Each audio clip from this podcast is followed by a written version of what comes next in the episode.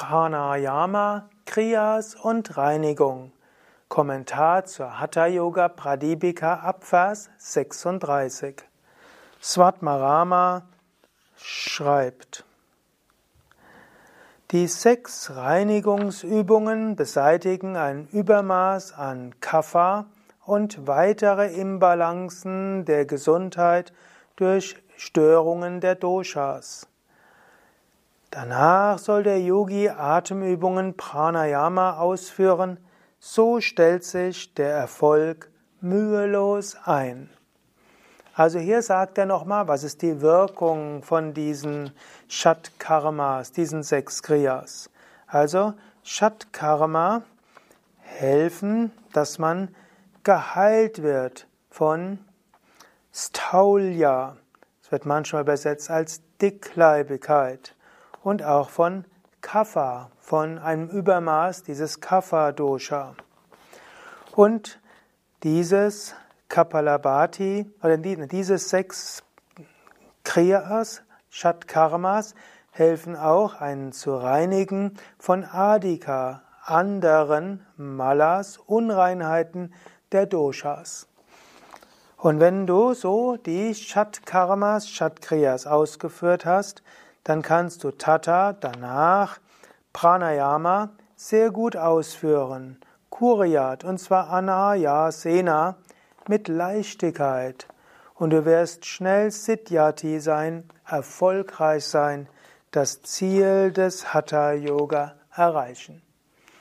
Also, wenn du das Pranayama besonders schnell wirken lassen willst, dann übe erst die Shatkriyas. Ich hatte ja schon mal erzählt, ich empfehle ein halbes Jahr die Kriya sehr regelmäßig zu machen. Also einmal die Woche Basti, Enddarmspülung und Dickdarmspülung. Einmal die Woche Dauti, entweder Tuchdauti oder Salzwasser-Dauti.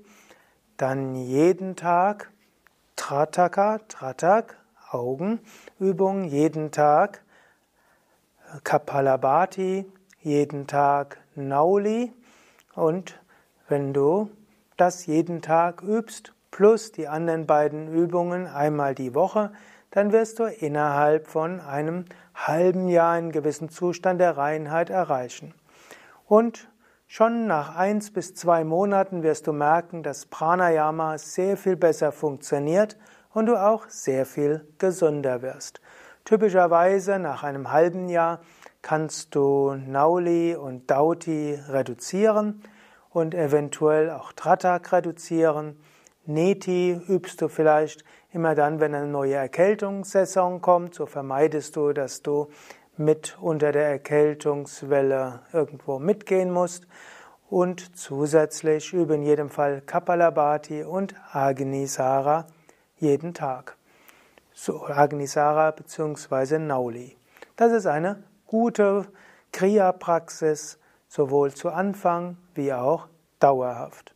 Alle Kriyas, alle Shat-Kriyas, Pancha-Shat-Kriyas, äh, erklärt, findest du auf unseren Internetseiten mit genauen Anleitungen und Fotos und so weiter auf www.yoga-vidya.com www.de. Aber ich will noch zum 37. Vers gehen.